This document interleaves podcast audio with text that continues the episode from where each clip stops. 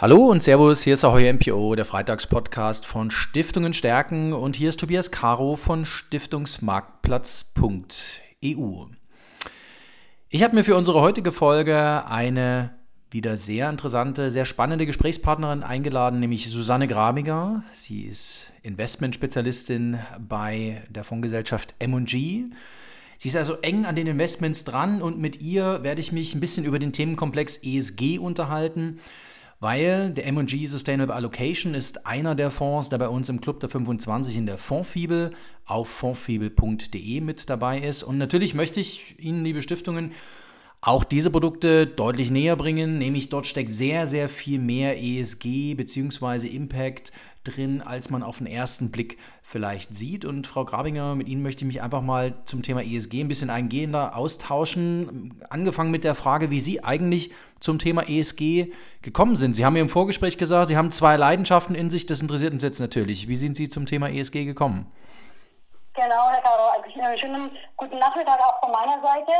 Ähm, genau, meine zwei Leidenschaften, äh, Investieren und Nachhaltigkeit. Also ich habe ähm, eine Banklehre gemacht schon recht lang her. Ähm, und da habe ich mich eigentlich von Anfang an fürs Investieren interessiert und äh, vor allem für Investmentfonds und ähm, habe dann auch später, also nach dem Studium, dann im Bereich im Aktienbereich und im Multi-Asset-Bereich gearbeitet.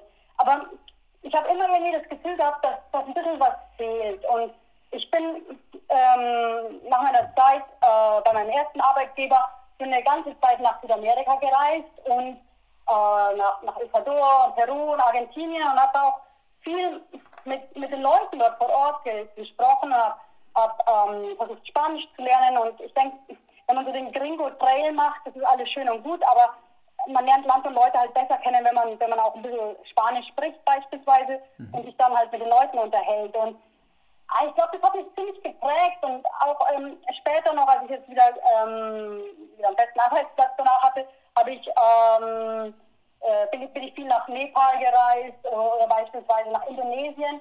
Und ich denke, also, vielleicht ist es auch so, dass wenn man, wenn man jung ist, dass man äh, vor allem ähm, äh, sich interessiert für, für Umwelt und, und, und Gesellschaft. Und äh, habe ich, ich habe das Gefühl, dass es bei mir so ist, dass je älter ich werde, desto mehr stelle ich fest, wie fragil eigentlich unsere Natur ist und wie fragil auch die Gesellschaft ist und dass wir extrem viel tun müssen und schnell agieren müssen, um gegen Klimawandel und für eine gerechtere und eine fairere Gesellschaft. Und ähm, vor einiger Zeit, äh, vor, vor, vor drei Jahren, vier Jahren, hat ähm, eine der Fondsmanagerinnen, mit, denen ich, mit der ich ähm, eng zusammenarbeite, Maria Moniki, äh, aus dem Multi-Asset-Team, ähm, sie hat sich überlegt, dass auch von ihrer Seite, dass, dass, dass für sie was fehlt ähm, die, bei den Multi-Asset-Fonds, äh, dass es eben nicht nur auf Finanzerträge ankommt, sondern äh, dass es noch eine weitere Seite gibt. Und ähm, so haben wir stark zusammengearbeitet und eben äh, vor einigen Jahren den Sustainable Allocation Fonds aufgelegt. Und wir bringen eben hier diese zwei Aspekte zusammen.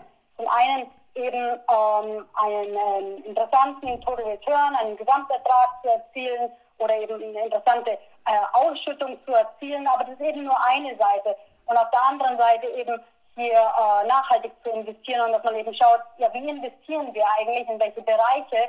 Ähm, und ich denke, das ist ganz, ganz wichtig. Ähm, ja, weil man kann selber entscheiden, in welche Bereiche man investiert, äh, dass man eben hier äh, die nachhaltigen Bereiche unterstützt und vielleicht weniger nachhaltige Bereiche eben nicht mehr fördert.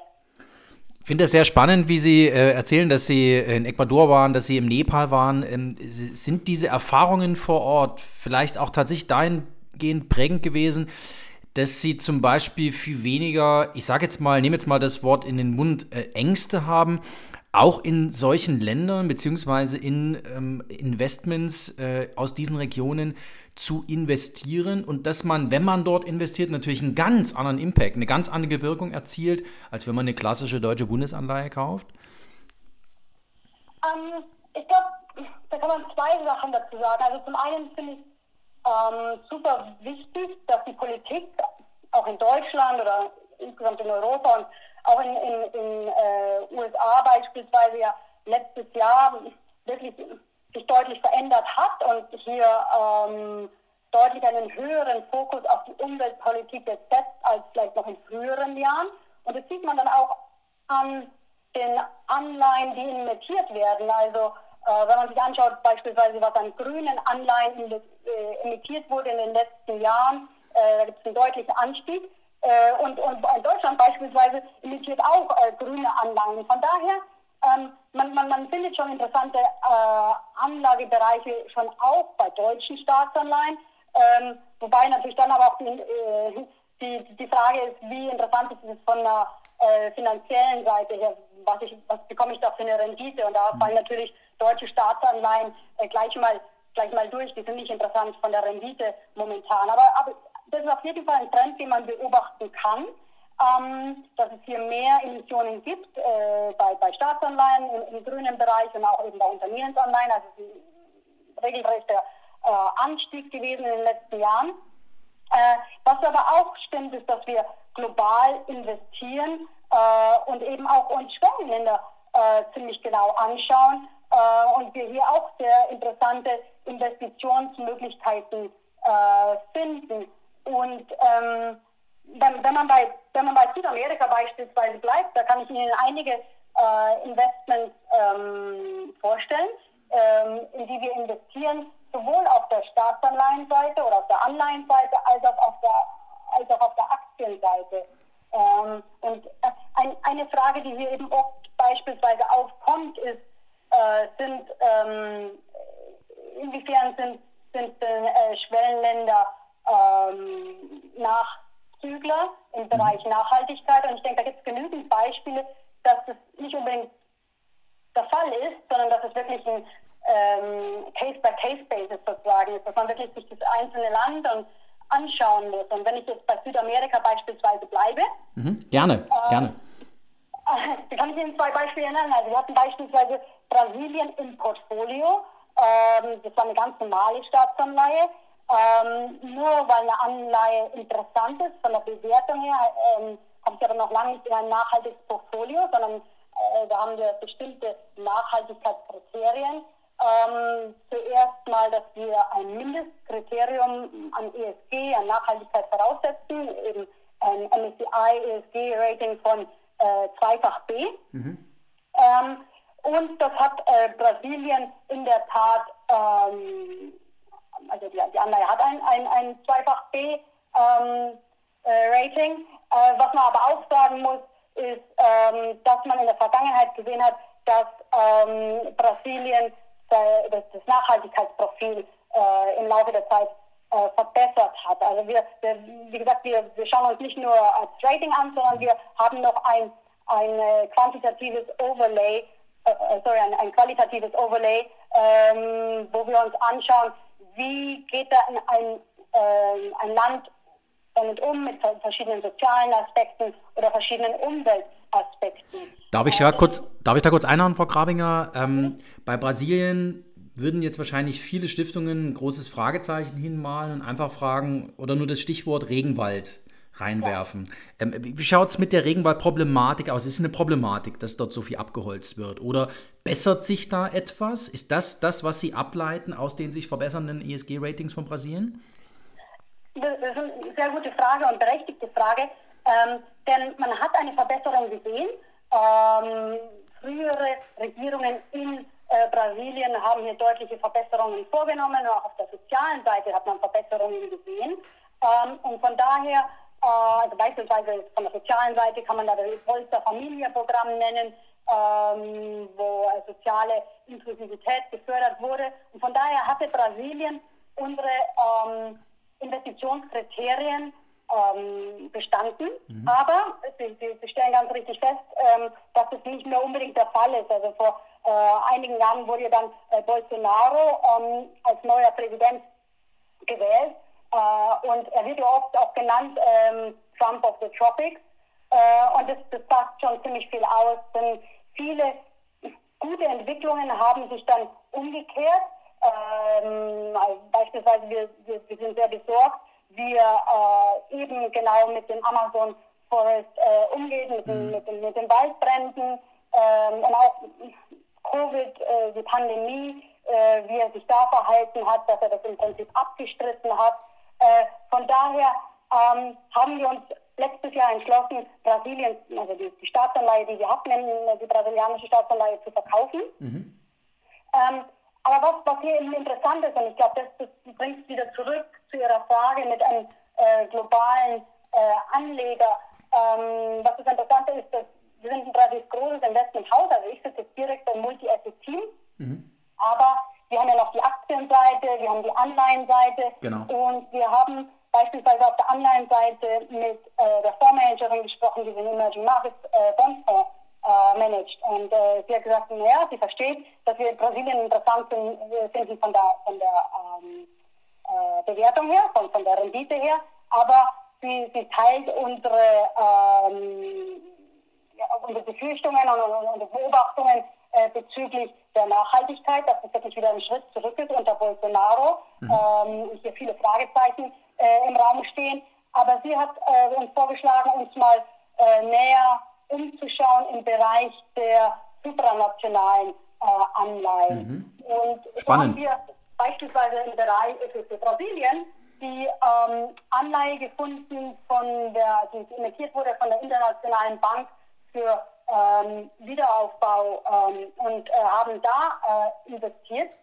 Denn die haben eine Anleihe rausgebracht im brasilianischen Real. Mhm. Äh, und was hier interessant ist, ist eben das Nachhaltigkeitsprofil, weil äh, der gesamte Emissionserlös von der Anleihe äh, geht in äh, Projekte, um hier die Armut zu bekämpfen und den Lebensstandard mhm. von Leuten in ähm, Entwicklungsländern zu, zu verbessern. Mhm. Und von daher haben wir hier die Möglichkeit, ähm, ähnliche äh, Position in unserem, in unserem Portfolio aufzunehmen, äh, dies aber umzusetzen in einer nachhaltigen Weise. Und so haben wir eben letztes Jahr äh, die brasilianische Staatsanleihe verkauft und die ähm, Anleihe der Internationalen Bank für Wiederaufbau äh, im brasilianischen Real gekauft. Da würde ich jetzt natürlich nochmal ähm, nachhaken wollen, weil das finde ich jetzt als Beispiel super spannend ähm, wird dadurch das Portfolio-Management natürlich beeinflusst, aber das Portfolio an sich gewinnt ja an Qualität. Ähm, es, sind, es ist eigentlich ein, ein, ein, guter Emittent, der ins Portfolio gewandert ist. Er bringt die richtigen Leistungsdaten mit und das, was dort aus dem Investment heraus gestaltet wird, das hat auch noch eine positive Wirkung. Also dann profitiert doch hier ganz deutlich das Portfolio-Management beziehungsweise dann auch der Fonds, der Sustainable Allocation von M&G, ähm, von diesem sehr starken Fokus auf ESG, oder? Genau, also das ist ein ganz, ganz wichtiger Punkt und eine sehr gute Zusammenfassung, weil ich denke, das ist wirklich was, was wir im letzten Jahr ähm, stark ähm, durchgeführt haben in unserem Portfolio, äh, weil die Nachhaltigkeit wirklich äh, noch weiter in den Vordergrund zu stellen. Also alle Investments, die wir haben, müssen durch ein bestimmtes Screening durch. Und wir haben zwei verschiedene Bereiche im Portfolio. Wir haben äh, den sogenannten Impact-Bereich, also das ist der Kernbereich des Portfolios, wo wir wirklich ähm, auf ähm, Bereiche setzen und auf Anlagen, die die großen sozialen und umweltpolitischen äh, Themen unserer Zeit adressieren. Äh, und das ist wirklich verknüpft mit den 17 äh, UN-Nachhaltigkeitszielen. Und das Beispiel, das ich genannt hatte, ähm, also die, diese Anleihe ähm, von der Internationalen Bank für Wiederaufbau, fällt genau in diesen Bereich eben, weil es ist mhm. wirklich verknüpft mit einem der äh, UN-Nachhaltigkeitsziele. Während die brasilianische Staatsanleihen auch, ähm, wie angesprochen, durch verschiedene äh, Kriterien nutzt, also wie gesagt das MSCI Mindestrating, das wir Voraussetzungen, voraussetzen, also dieses äh, zweifach B. Und dann beispielsweise bei, bei Staatsanleihen äh, machen wir noch ein, ein quali äh, qualitatives Overlay, also schauen uns soziale Faktoren an, schauen uns äh, Umweltfaktoren an, wo wir hier ähm, Daten nehmen von Drittparteien. Mhm. ähm, und auch ähm, Unternehmen, die in diesem Bereich im Portfolio sitzen, im, Bereich, den wir Bereich nennen, ähm, setzen wir auch bestimmte Voraussetzungen, äh, legen wir auch verschiedene Voraussetzungen vor, wie beispielsweise, dass wir ähm, voraussetzen, dass äh, verschiedene, verschiedene Sektoren ausschließen, ähm, also kontroverse Sektoren wie ähm, Alkoholproduktion oder Tabakproduktion ähm, ähm, äh, Pornografie beispielsweise mhm. wird ausgeschlossen oder auch ähm, kontroverse ähm, ähm, Waffen. Mhm. Ähm, und, und, Glücksspiel beispielsweise wird auch ausgeschlossen. Ähm, und auch hier setzen wir ein, auf ein Ministrating von MSCI äh, dreifach B, äh, wobei die meisten ähm, Unternehmen hier in diesem Bereich ein besseres Rating haben. Also das ist einfach nur das Mindestrating, äh, aber wir setzen auf die mit der besseren Qualität. Und wenn man jetzt diese zwei Bereiche anschaut im Portfolio, ähm, also den Impact-Bereich, äh, das war Anfang letzten Jahres, also Anfang 2020, um die 20 Prozent äh, mhm. im Portfolio. Ja. Äh, das ist auf knapp 30 Prozent im letzten Jahr angestiegen. Ja. Und wir haben auch inzwischen eine Projekt, äh, Prospektänderung durchgeführt, äh, dass wir ähm, sagen, es sind nicht nur es sind nicht mehr 10 bis 30 äh, Prozent Impact-Bereich im Portfolio, sondern wir haben das jetzt erhöht von 20 bis 50 Prozent. Mhm. Also einfach auf diesen Impact-Gedanken hier noch weiter ähm, im Vordergrund zu stellen. Ähm, und auch wenn man, wenn man, nach, äh, wenn man sich anschaut, ähm, die, ähm, vom, vom ESG-Rating, das hat sich auch erhöht im, im, im, Laufe, des, im Laufe des Jahres. Also sieht man ganz deutlich, dass ESG einen ganz deutlichen Einfluss auf das Portfolio-Management haben kann. Susanne Grabinger, Investmentspezialistin bei M&G Investments. Vielen, vielen Dank, dass Sie uns mal in den Maschinenraum Ihres M&G Sustainable Allocation haben schauen lassen. Ich fand das jetzt sehr spannend, dass wir es anhand von zwei, drei Beispielen mal wirklich mal durchhaben, exerzieren können, was es heißt, sich stärker mit ESG-Faktoren zu beschäftigen. Frau Grabinger, vielen Dank, dass Sie sich heute Nachmittag Zeit genommen haben. Sehr gerne. Und äh, liebe Zuhörerinnen und Zuhörer, bleiben Sie uns gewogen hier auf Stiftungen stärken, hier beim Freitagspodcast Ahör MPO von Stiftungsmarktplatz.eu. Wir hören uns nächste Woche äh, wieder und natürlich alles zur Voranlage von Stiftungen finden Sie wie gehabt unter www.fondfibel.de. Tschüss.